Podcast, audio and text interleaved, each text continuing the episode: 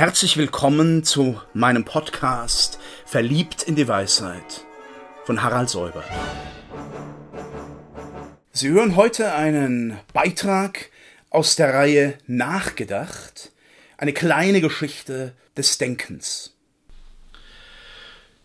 Bei René Descartes, so hat es Hegel gesagt, erreichen wir endlich festen Boden nach langer Seefahrt. René Descartes mit seinem Cogito ergo sum scheint der Anfang der neuzeitlichen Philosophie zu sein. Und diese Linie wollen wir heute ein wenig durchdenken.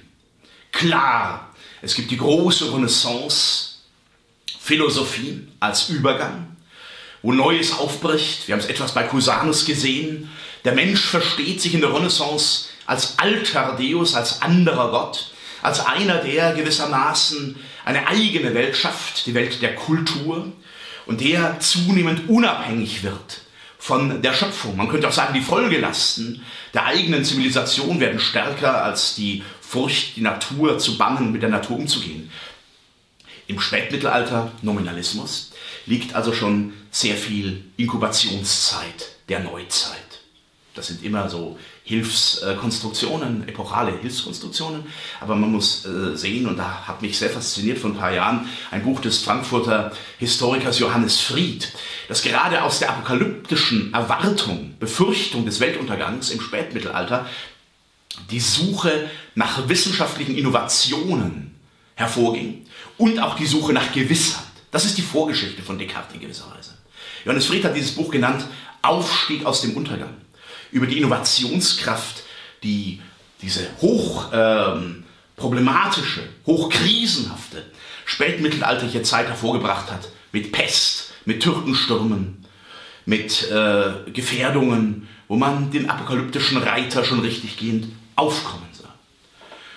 Nun ja, und ähm, daneben dann die Blüte der Renaissance-Städte, der Renaissance-Kunst, Leonardo da Vinci, ein Selbstbewusstsein des Menschen, eine Schönheit, eine Rinascita der Antike, die sich auch ganz bewusst auf dieses heidnische, mythologische Moment wieder einlässt.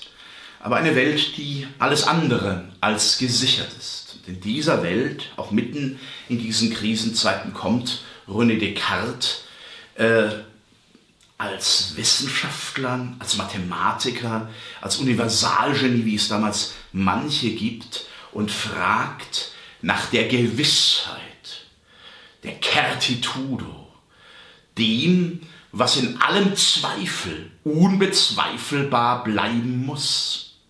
Es ist die Suche nach dem Fundamentum inconcussum, dem Fundament, das man nicht in Frage stellen kann, wo alles andere doch in Frage zu stellen ist. Ich gewinne Gewissheit nur, in einer Zeit, in der der Mensch seine Größe gewinnt, aber auch die Welt große Gefahren und Krisen noch immer und neu aufbringt. Ich gewinne Gewissheit nur, wenn ich auf ein Fundament komme, das nicht zu bezweifeln ist. Wo ist dieses Fundament? Bei Descartes haben wir einfach nicht mehr die Klarheit, alles ist teleologisch gerichtet, hat ein Ziel und hat einen göttlichen Garanten im Horizont dieser Zielsetzung. Er sitzt am Kamin bei Ulm bei einem Feldzug, so zumindest die Funktion oder die Fiktion, ähm, und denkt nach, was kann ich bezweifeln? Dieser Zweifel ist methodisch, ja, aber er ist auch ziemlich radikal. Denn das, was ich in der Außenwelt sehe und vernehme, das könnten auch Illuminationen, Imaginationen eines bösen Geistes sein, eines Genius malignus. In der Zeit von Clouds und von äh, 3D-Simulacren heute könnte man das noch sehr schön weiterspinnen. Selbst mein eigener Körper könnte eine Täuschung sein. Dass ich einen solchen Körper habe, könnte mir der Geist eingeben. Ich könnte ja eigentlich ein Hirn im Tank sein und dieser Körper ist gar nicht notwendig mit meinem Ich verbunden. Also wenn Sie die zweite Meditation nehmen, auch schon die erste Meditation, De Prima Philosophia über die erste Philosophie, dann sehen Sie, wie dieser Zweifel ansetzt und wie er wirklich auf den vermeintlichen Gewissheiten bohrt und erodiert. Gewissheit gewinne ich nur, wenn ich in voller Radikalität das bezweifle, was bezweifelbar ist, so sagt das Descartes. Und er gebraucht noch ein sehr schönes Bild, das dieses Bild vom festen Land eigentlich geradezu konterkariert. Er sagt, er sehe sich wie ein Kapitän, der das Schiff umbaut, mitten auf offener Seefahrt. Das ist offensichtlich sehr riskant, ein Schiff umzubauen, während das Schiff auf hoher See fährt. Wie komme ich dann zu diesem Fundamentum Inconcussum? Durch einen reflexiven Akt. Das ist der Akt, der zu diesem Grundsatz ego cogito, ego sum zunächst einmal führt. Ich denke, das heißt, ich zweifle. Zweifeln ist eine Form des Denkens. Und dass ich zweifle, das kann ich im Grunde gar nicht weiter bestreiten dass ich in einer Handlung des Zweifels bin.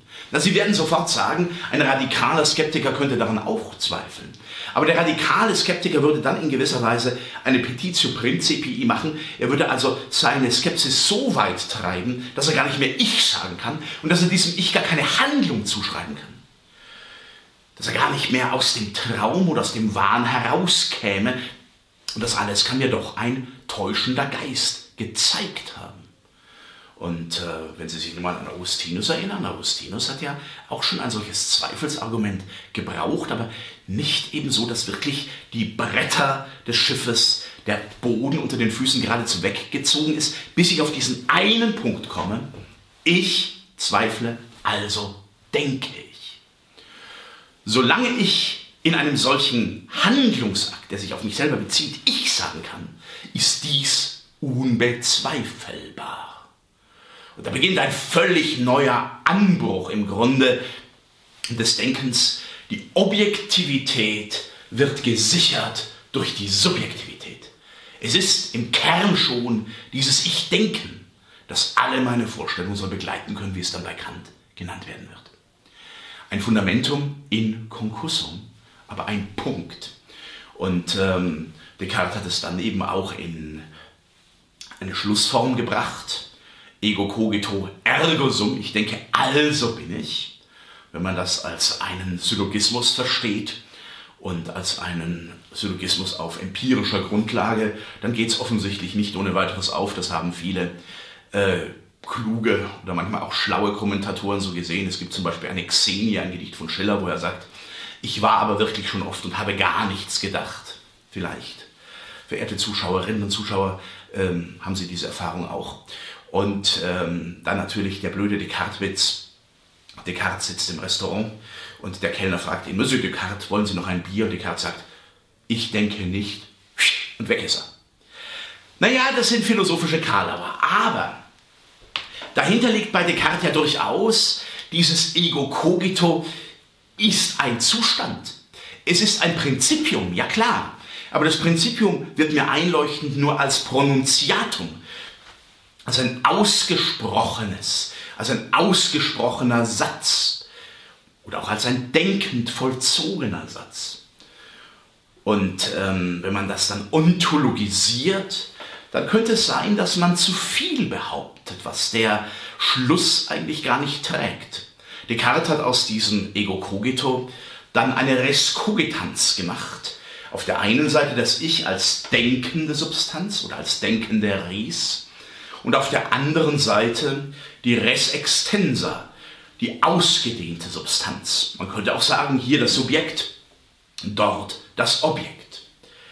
Ob diese Res wirklich schon aus dem Zustand des Pronunziatum hervorgeht, es ist eine grundlegende Frage.